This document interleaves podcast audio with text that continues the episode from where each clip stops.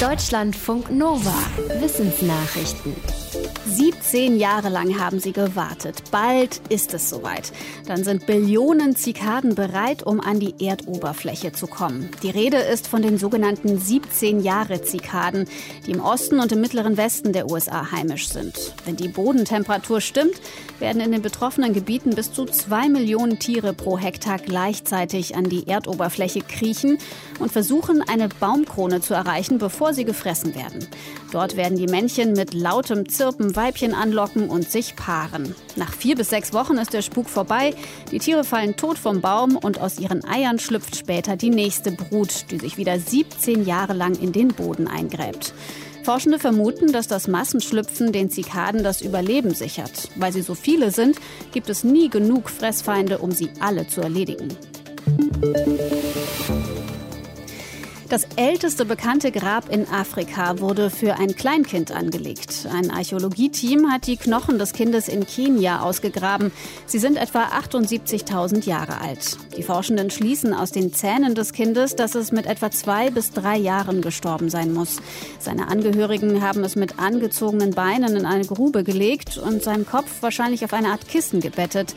Es sah wohl ein bisschen so aus, als ob es schläft. Das Kindergrab in Kenia ist die älteste Grabstätte in Afrika, aber nicht die älteste, die jemals gefunden wurde. In Europa und im Nahen Osten gibt es Gräber, die noch viel älter sind.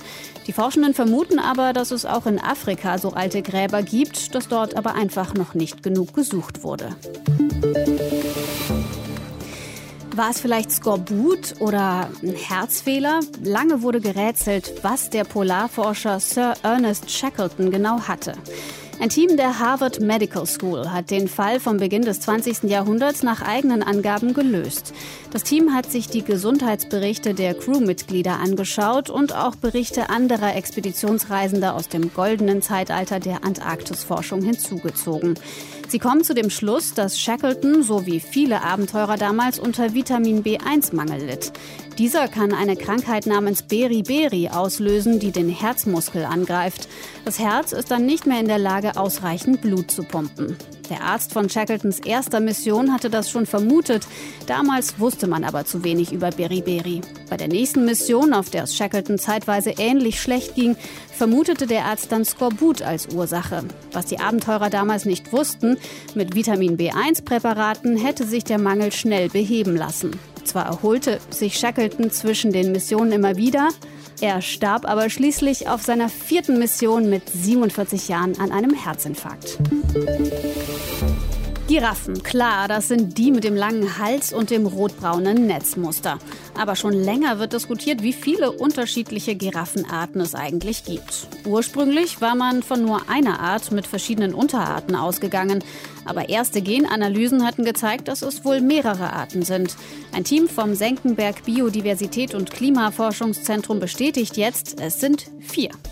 Dafür haben sie 200.000 DNA-Abschnitte von 50 verschiedenen Giraffen untersucht aus einer Vielzahl afrikanischer Länder und einiger Zoos. Das Team sagt, es gibt die Nord- und die Südgiraffe, die Netzgiraffe und die Maasai-Giraffe. Und diese vier Arten haben nochmal Unterarten. Die Genanalyse zeigte auch, dass sich der Giraffenstammbaum schon vor etwa 300.000 Jahren aufgespalten hat. Seitdem paaren sich Giraffen unterschiedlicher Arten nicht mehr.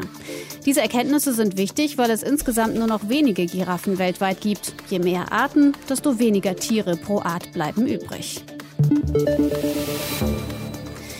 Wolltet ihr auch schon mal nachts so gut navigieren können wie eine Fledermaus? Wir können zwar keine Ultraschalllaute von uns geben, aber mit ein bisschen Training und Technikhilfe können wir auch ganz gut Gegenstände hören. Ein japanisches Forschungsteam hat das mit 15 Männern und Frauen getestet. Dabei spielte ein Lautsprecher Ultraschallpulse ab. Die trafen auf zwei verschiedene geometrische Figuren und das Echo der zurückgeworfenen Töne wurde dann in eine tiefere, für uns hörbare Tonlage umgewandelt.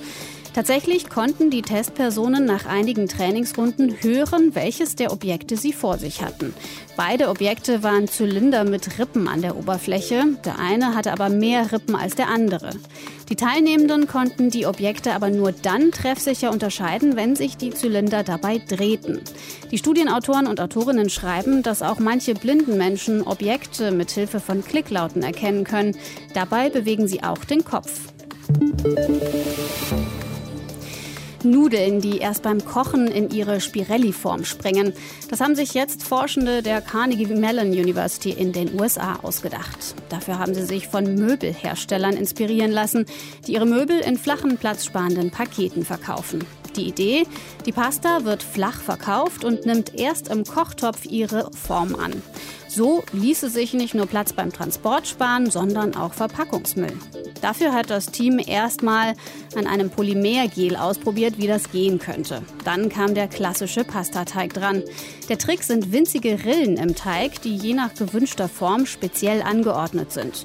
Kommt heißes Wasser dazu und die Pasta wird dicker, dann dehnt sie sich entlang der Rillen aus und nimmt so ihre vorher festgelegte Form an. Der Geschmack soll der gleiche sein. Deutschlandfunk Nova